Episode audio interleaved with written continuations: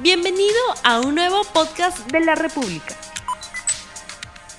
Muy buenos días amigos de la República, sean bienvenidos a RTV Economía, el programa económico de la República en este día martes 31 de agosto del año 2021. Se acaba el mes de agosto. Vamos con el programa.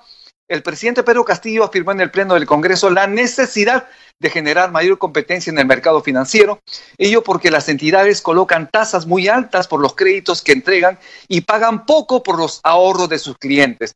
El ministro de Economía, Pedro Frankel, lo ha ratificado en su alocución en el legislativo, por lo que dinamizar el mercado eh, financiero implicará la participación del Banco de la Nación en aquellos servicios financieros que demandan los usuarios en el mercado peruano. Sobre este tema vamos a hablar con Cur Burneo, quien conoce mucho del tema del Banco de, la Nación. Él ha sido presidente del Banco de la Nación y a quien justamente le damos la bienvenida. Muy buenos días, doctor Cur Burneo. Gracias, Rumi, por la oportunidad. ¿Cuál es su diagnóstico en principio del mercado financiero en el país? Yo creo que hay varios indicadores, pero si me preguntas cuál es el más llamativo, es el que tiene que ver con el grado de concentración en el sistema financiero, en general y en específico en banca. Para tener una idea, cuando cuanto más concentrado está un mercado, menos posibilidades hay de que funcione la oferta y la demanda, la fuerza del mercado. Justamente porque estos pocos ofertantes tienen la posibilidad, vamos a decirlo así, de influenciar sobre el precio, que tienen poder de mercado. Si hablamos como un solo número nada más, en promedio el 83% del negocio en el sistema bancario o financiero lo tienen cuatro bancos, cuatro bancos privados, el BTP, el BBV, el Escocia y, a ver, y el Interbanco. Entre esos cuatro explican el 83% de todo el mercado. Entonces es obvio que difícilmente uno podría pensar en competencia. Entonces la idea, para poder tener condiciones de crédito más razonables para los distintos tomadores de crédito, va por introducir el Banco de la Nación como un elemento, un factor de competencia que existe muy poco, es inexistente, digamos, en el sistema financiero.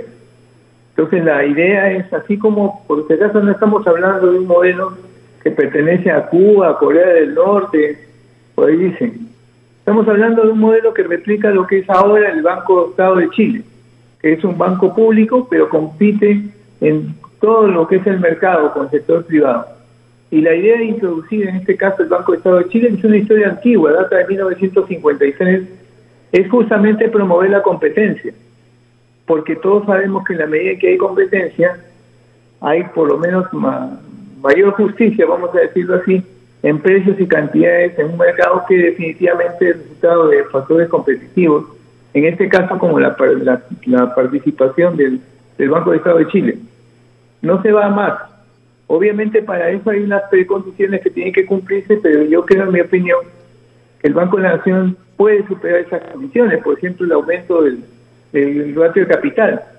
En cuanto al ratio de capital, por ejemplo, el Banco de la Nación tiene un ratio de 16.7%, el de la banca privada 15.3%, pero obviamente, si aumentan las operaciones y los productos financieros del Banco de la Nación, se va a tener que elevar el capital, que duda cabe. El punto de por medio es, si uno deja que el Banco de la Nación o Banco Público opere mirando al mercado, en la práctica es una forma de privatización del, Banco de la Nación. El solo hecho que tome como referencia al mercado para adoptar sus decisiones encaja dentro de ese concepto que no es mío, es un concepto del Banco Mundial. Una empresa pública se privatiza desde el momento en que observa el mercado para su toma de decisiones. Y eso es lo que ha venido pasando de tiempo atrás en el banco, pero el tema del por medio es, la clave es que no hay incidencia política en el banco que los directores sean directores profesionales y la presidencia del banco lo tenga una persona que entiende materia económico-financiera. El problema del drama de las empresas públicas en el pasado es que tenía intervención política y así no camina nada. Y si tú, Rumi, miras las 35 empresas que dependen de FONAFE ahora, 35 empresas públicas, todas son superavitarias, todas arrojan beneficios. Eh, inclusive en el caso del Banco de la Nación, que no está bajo el ámbito de FONAFE, pero es empresa pública. Pero un detalle, el año pasado eh, las utilidades del banco estuvieron por alrededor de 660 millones de soles. No se conoce mucho, pero debo decir que la mitad de esas, de esas utilidades se van derechitas al tesoro. ¿Qué hubiese pasado, por ejemplo, si en vez de que se fueran al tesoro, esos casi 660 millones de soles del año pasado, año de pandemia y todo lo demás, se hubiese reinvertido en el banco? Cosa que no sucede solamente sucede a medio.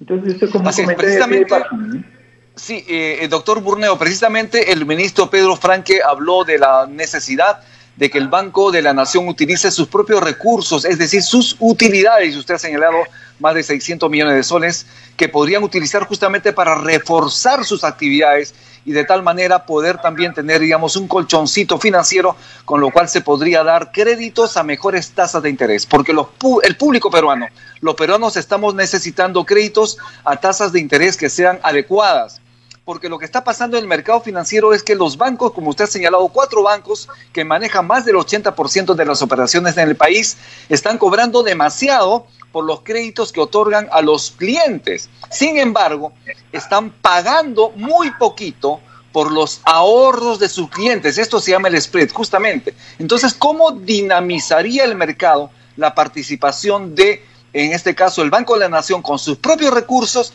para poder precisamente abaratar el costo del crédito? La clave de Rumi es competir. No se está pidiendo ninguna situación especial para el Banco de la Nación, porque dicho sea de paso, como cualquier banco, por ejemplo, es revisado, regulado, supervisado por la Superintendencia de Banca y Seguros de AFP. Ahí no hay ninguna situación de privilegio. Cumple sus obligaciones de encaje, los numerales o las obligaciones de encaje tal cual sucede con cualquier banco privado. Aquí el tema de por medio es que mucho se teme la competencia. Claro, hay, algunos agentes económicos dicen que el Banco de la Nación quede constreñido como en el pasado, hasta antes del 2001, en una ventanilla de pago del Estado. Pero eso no es, eso no es un banco de verdad. O sea, estamos hablando de la necesidad de que el banco coloque productos financieros y como se ha mencionado bien, contra sus utilidades, contra, vamos a decir, contra los resultados que tiene el Banco de la Nación. Debo decir, por ejemplo, que siendo banco público, la gente no sabe que no recibe un solo centavo del Ministerio de Economía, un solo centavo del presupuesto público. El Banco de la Nación se autofinancia con sus obligaciones, perdón, con sus, con sus colocaciones. Ahí definitivamente se está probando de que el banco tiene las posibilidades, pero obviamente hay algunas cuestiones de carácter legislativo y de preparación interna del banco para que pueda este, operar de tú a tú con la banca privada, tal y cual como lo hace el Banco del Estado de Chile. No, no estamos hablando de, cosas marcianas o cosas que se hacen en Cuba, digamos, o en Corea del Norte. Estamos hablando de situaciones razonables que tienen que ver definitivamente con la necesidad de introducir competencia, excepto que a los cuatro bancos grandes del sistema no les guste la competencia. Yo recuerdo cuando usted fue presidente del Banco de la Nación, en algún momento se deslizó esta posibilidad de que el Banco de la Nación también realiza esas actividades que realiza la banca privada. Y obviamente salieron los, los representantes de los bancos, de la Asociación de Bancos, entre otros, a cuestionarlo, a cuestionar esta posibilidad de que el Banco de la Nación ingrese a participar en este, en este sistema. Y ahora, ¿por qué existe este temor del sistema financiero privado por el ingreso de la banca estatal, en este caso del Banco de la Nación, a competir en el mercado? ¿Por qué este temor? Sencillo, porque estás introduciendo competencia. Ahorita es como el club de Toby. Solamente cuatro bancos explican el 83%, el 83 de, todo el, de todo el negocio. Si tú introduces competencia, obviamente eso le va a pegar sobre todo por el lado de las tasas de interés. Porque la lógica que intervenga la banca pública, por ejemplo, dentro de lo que es el sistema financiero, se, refiere básicamente a la introducción de competencia. Esa introducción de la competencia va a ser definitivamente que las tasas de interés activas que cobran los, bancos esto, privados a los que les prestan, esa tasa de interés activa tendrá a reducirse. Y la tasa de interés pasiva, que es la que se paga a los depositantes, va a tender a incrementarse. Y obviamente esas son malas noticias, digamos, para lo que es la banca, lo que es la banca privada. Y como una anécdota, cuando en el año 2002 sacamos el programa de préstamo multired, dirigido exclusivamente a lo que son trabajadores públicos y jubilados, porque estos dos, dos grupos de gente no eran tenidos en cuenta por la banca privada. Entonces lo que pasó es que el Banco de la Nación, se generó, en este caso en gestión, un programa de préstamo multired. Esos préstamos multired son solamente dirigidos a pensionistas y a trabajadores públicos. Pero ahí se desarrolló una relación de complementariedad posterior con la banca privada, porque estos grupos de personas no eran sujetos de crédito, no tenían un historial crediticio. El programa de préstamo del Banco de la Nación permitió generar ese historial crediticio y como consecuencia, después de haber desbrozado el camino, entra la banca privada a colocar sus, sus recursos en este grupo de gente, todo grupo de gente que no era sujeto de crédito, pero que gracias a lo que es el programa de préstamo multired se generó un histórico crediticio para estas personas y obviamente a continuación entra la banca privada. O sea, eh, en ese tema, por ejemplo, de relacionar el banco público con relación a la banca privada, las relaciones son de complementariedad. No en estricto, digamos, lo que se va a generar es una nueva legión de sujetos de crédito para lo que es la banca privada. Pero claro, cuando nosotros trabajamos el tema del programa de préstamo multired en 2002, para variar, la banca privada avisoraba calamidades sobre el Banco de la Nación, que no iba a recuperarse la plata, que era una fuente de pérdida para el Estado. No pasó absolutamente nada, al contrario, se beneficiaron ellos porque se les generó, digamos, un nuevo conjunto de sujetos de crédito, en el caso de los créditos, sobre todo de consumo, por el lado de la banca privada. Yo insistiría en la relación de complementariedad. Así es. Eh, uno de los retos importantes del Banco de la Nación es precisamente posibilitar que los peruanos puedan recibir en mejores condiciones esa ayuda económica anunciado por el presidente Bellido, este bono Yanapay de 350 soles para 14 millones 400 mil peruanos eh, que están en situación de vulnerabilidad. Eh, es una prueba de fuego para el Banco de la Nación entregar la cuenta DNI. De esta manera se masifica el uso del banco precisamente para recibir los bonos del Estado. ¿Qué hacer al respecto? Lo que pasa, Rumi, es que una mayor intermediación financiera tiene una relación directa con el Producto Bruto Interno. O sea, cuanto más, vamos a decirlo así, cuanto más desarrollada esté la intermediación financiera, eso aporta, digamos, a lo que es la generación de actividad económica. O sea, es perfectamente posible visualizar eso. Y claro, es cierto, para poder ampliar el, el campo de actuación del Banco de la Nación, hay algunas actividades previas que tienen que desarrollarse en el banco. Pero lo que no se puede aceptar es decir, basta que sea el banco público para que esto sea una historia de pérdidas o plata que no se recupera. La historia del Banco de la Nación desde el 2001, cuando se crea el programa de empresa Montirred, va en sentido contrario. Y claro, si uno revisa la literatura sobre banca pública, ciertamente han habido algunos casos en los cuales el Estado perdió, pero eso fue por simplemente la injerencia política en el banco y porque los manejadores de los bancos, digamos, no estaban mirando al mercado para adoptar sus decisiones. Eso es perfectamente posible hacer ahora. Como vuelvo a decir, cuando uno señala que una empresa pública empieza a mirar al mercado para adoptar sus decisiones, obviamente lo que está ocurriendo, según el Banco Mundial, es un proceso de privatización. Que pasa es que mucha gente entiende privatización por la opción de venta de empresas públicas. Y no hay nada más lejano a eso.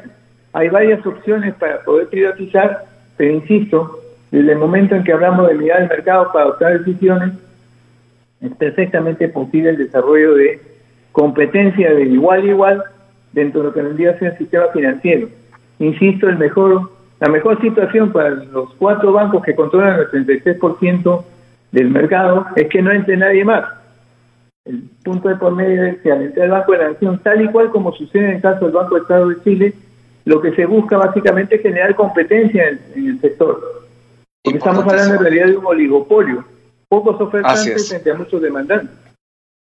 Así es. De otro lado, doctor Burdeo, como usted sabe, ya el gobierno ha cumplido con la entrega del proyecto de ley de presupuesto para el próximo año. Esto es de 197 mil, 2 millones de soles, que representa el 27,4% del PBI peruano y además registra un aumento de 7,6% respecto al presupuesto inicial de apertura de este año. ¿Eh? ¿Es posible financiar este incremento presupuestal según las cuentas fiscales que tenemos hasta este momento en el país? De ser posible, claro que sí, El tema es el costo. Cuando tú, por ejemplo, te fondeas por el lado del Estado con bonos soberanos, el rendimiento que tú tienes que exhibir por el lado de esos bonos del Estado va en línea con lo que es el riesgo. En la medida, digamos, en que el riesgo aumenta, el, rendimiento a ser ofrecido, digamos, que los bonos soberanos tiende a ser mayor, porque hay un mayor riesgo. El punto de por medio es que una tarea principal, en este caso del MES, es cómo en los próximos años se recupera la senda fiscal, en el sentido de un déficit fiscal cada vez menor. Eh, sería imposible hablar de cosas importantes, de reducciones fiscales o del déficit ahora, porque la pandemia todavía está, la necesidad de subsidios también, pero el punto es que si queremos ordenar las expectativas de los mercados, yo creo que ya es el momento oportuno de anunciar, inclusive sobre la base del, del informe del Consejo Fiscal, uno en la base para el futuro tendría que ser cómo y en qué magnitudes se tendería a reducir sustantivamente el déficit fiscal a cifras de alrededor del 3 o 2%. Esa senda de recuperación de la estabilidad de las finanzas públicas es muy importante ser anunciada para que los mercados puedan definitivamente estar tranquilos respecto a que se va a seguir respetando la necesidad de tener déficit fiscal bajo control. Sobre ello, el, el ministro Franque ha señalado que está dentro del marco macroeconómico multianual una nueva tasa de estimado de crecimiento del país que sería de 10,5% para este año y también anunció la reducción del déficit fiscal para este año a 4,7%. De alguna manera se nota entonces la intención de Pedro Franque del gobierno de reducir este déficit fiscal del que usted está hablando. ¿Qué opinión tiene usted de estas cifras? Es muy importante el tema de la reducción del déficit porque si reduces el déficit tienes una menor necesidad de endeudamiento. Lo contrario sería que el déficit se fuera de control, necesitas financiamiento, pero como estás bebiendo cada vez más, entonces eres más riesgoso, eres menos solvente. Y esa mayor, ese mayor riesgo significa tasas de interés mayores a exhibir en el caso de los bonos soberanos. En el caso del ministro de Economía, en el caso de Pedro Franklin, me parece absolutamente atinado de una vez anunciar una senda fiscal, una trayectoria fiscal, ¿no es cierto?, esto clara para los próximos años, porque en esa medida los mercados van a tener una mejor confianza que la, que la solvencia del país está mejorando y consecuentemente el riesgo también. Muy bien, eh, nos comentan que ya tenemos el resultado del sondeo rápido que hemos lanzado al inicio del programa. El doctor Burneo le invito a ver el resultado. La pregunta es, ¿el Banco de la Nación puede competir con los bancos privados? Sí, 84%, no 16%. Mayoritariamente el público estaría a favor de que el Banco eh, de la Nación participe también en estas actividades que realizan el sector privado. ¿Qué opinión tiene el señor Burneo? Muy simple, Rumi. La gente entiende que definitivamente está muy lejos de jugar o de regir la oferta y la demanda en el sistema financiero. Están claros de que existe un oligopolio y están claros también de que una posibilidad es que haya competencia en el sistema financiero con la introducción del Banco de la Nación para desarrollar todo tipo de actividades bancarias. Y como vuelvo a decir, esto no es comunismo, nada por el estilo. El Banco del Estado de Chile es un ejemplo del cual creo que debemos de de mirarlo porque es un factor de competencia en el sistema financiero de dicho país. En el caso del Banco de la Nación, ¿por qué no pues, desarrollar esa misma posibilidad? Claro, hay que preparar al banco una serie de áreas, potenciar la parte de créditos, etcétera, pero lo primero es que haya voluntad política en el sentido de introducir competencia en el sistema financiero. La competencia no es mal, ayuda a que la cantidad sea más eficiente. Estamos ya terminando el programa. Le agradezco mucho, doctor Burneo, sus palabras finales para despedirnos del público. Bueno, definitivamente la gente entiende que hay muchas carencias y una de ellas, por ejemplo, no tanto es que no haya crédito, sino que es bastante cara. Y como tú lo has mencionado con certeza, el diferencial del margen operativo y el spread, que es la diferencia entre la tasa de interés activa y la tasa de interés pasiva, es bastante grande en el caso del Perú. Pero yo diría bastante grande porque existe un oligopolio. De lo que se trata es introducir competencia y el Banco de la Nación puede hacerlo así como lo hace el Banco de Chile, como ya lo he mencionado. Bien, muchísimas gracias. Estuvimos entonces con Curburneo Farfán, ex ministro de la Producción, ex presidente del Banco de la Nación y profesor de Centrum Católica, a quien nuevamente le agradecemos su participación en RTV Economía. Y con esto hemos terminado la edición del día de hoy de RTV. Conmigo será hasta el día de mañana. Tu palanchis, cama, cuna panecuna, yactamasicuna. Que Dios los bendiga. No olvides suscribirte para que sigas escuchando más episodios de este podcast.